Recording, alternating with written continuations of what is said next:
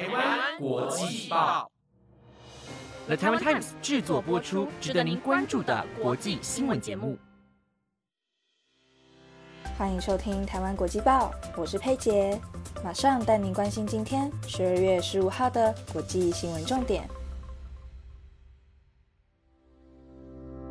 各位听众朋友们，晚安！马上带您关心到今天的国际新闻，包括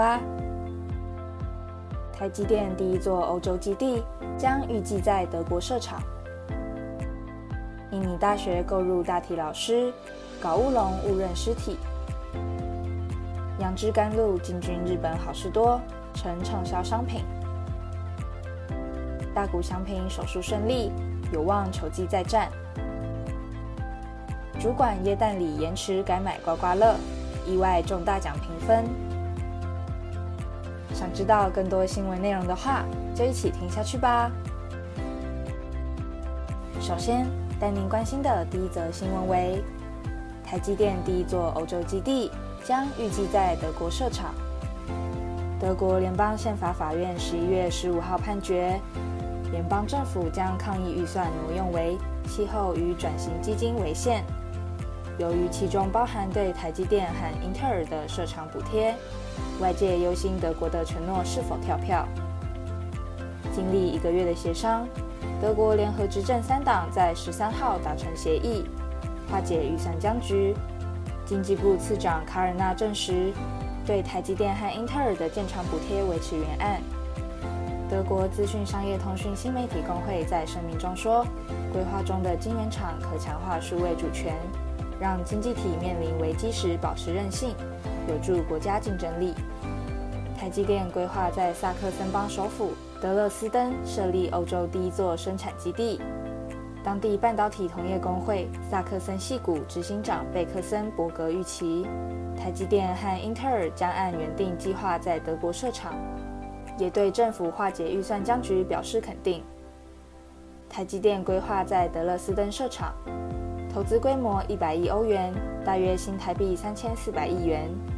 德国政府则承诺补贴五十亿欧元。英特尔打算在马德堡投资三百亿欧元，大约新台币一兆元，新建两座晶圆厂，有希望获得九十九亿欧元补贴。接下来带您关心的第二则新闻为：印尼大学购入大体老师，搞乌龙误认尸体。印尼北苏门答列岛济南市普里马大学日前传出校内一栋大楼出现五具身份不明的遗体。当地媒体报道，刑事调查部门负责人表示，十号网络疯传一部影片，称有两具遗体被弃置在大学校园内的水箱。警方随即到现场调查，结果在一栋大楼的十五楼又发现五具遗体，分别为四男一女。而学校一开始不愿与警方合作。国赤是学生恶作剧，想进入校园调查时遭校方拒绝。经过连日调查，北苏门答列警察局长十四号证实，这五具遗体为教学所用，是校方经由合法管道取得，并指这些遗体自二零零八年就放置在校园内，提供医学院学生学习所用。普利马大学医学院副院长也拍影片解释，摆放五具遗体的水箱位在该院解剖实验室。印尼每一间医学院都有大体老师，强调是按照规范采购大体老师，并痛批警方十二号在实验室发现五具遗体后，对外声明含糊不清，未澄清是大体老师，造成外界误会。接下来带您关心的下一则新闻是：杨枝甘露进军日本好事多，成畅销商品。台湾从二零二一年热卖的杨枝甘露，也开始在日本贩售。起初是好事多，二零二二年十二月起销售约一千公克的大瓶装。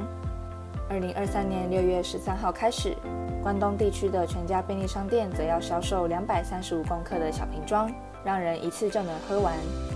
二零二一年这股风潮吹到台湾，小瓶装的杨枝甘露问世后，掀起一阵旋风，全台有几千家手摇饮店都有卖这个品相，许多食品厂商也加入战局，因此爆红。因为杨枝甘露的流行，还使得原本缩小的粉圆市场几乎又回到以前的规模。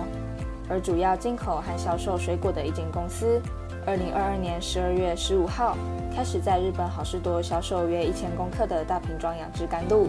该公司社长说销路很好，甚至在好事多畅销商品中还名列前茅。最后带您关心的下一则新闻为：主管耶诞礼延迟改买刮刮乐，意外重大奖评分。根据纽约邮报报道，美国肯塔基州一名主管日前下定耶诞礼赠送员工。但物流延迟无法及时送达，只能临时改为购买刮刮乐作为礼物。最初花费三十美元，约新台币九百三十九元，购入售价相对便宜的刮刮乐送同事。没想到员工刮开其中一张彩券中五十美元，趁着手气用这笔钱继续买刮刮乐，又赢得一百美元。接续购入彩券，竟赢得五万美元，连续三度中奖。主管与同事加起来总共二十一人。预计将奖金平分给每个人，打算利用分得奖金大采购。以上就是今天的台湾国际报新闻内容，由 The Taiwan Times 制作播出。如果有任何的想法，都欢迎在 Apple Podcast 或者是 IG 私讯我们哦。我们台湾国际报在 IG 也有制作每日新闻短影音，有兴趣的听众们也可以去看看哦。感谢大家的收听，我们下次见。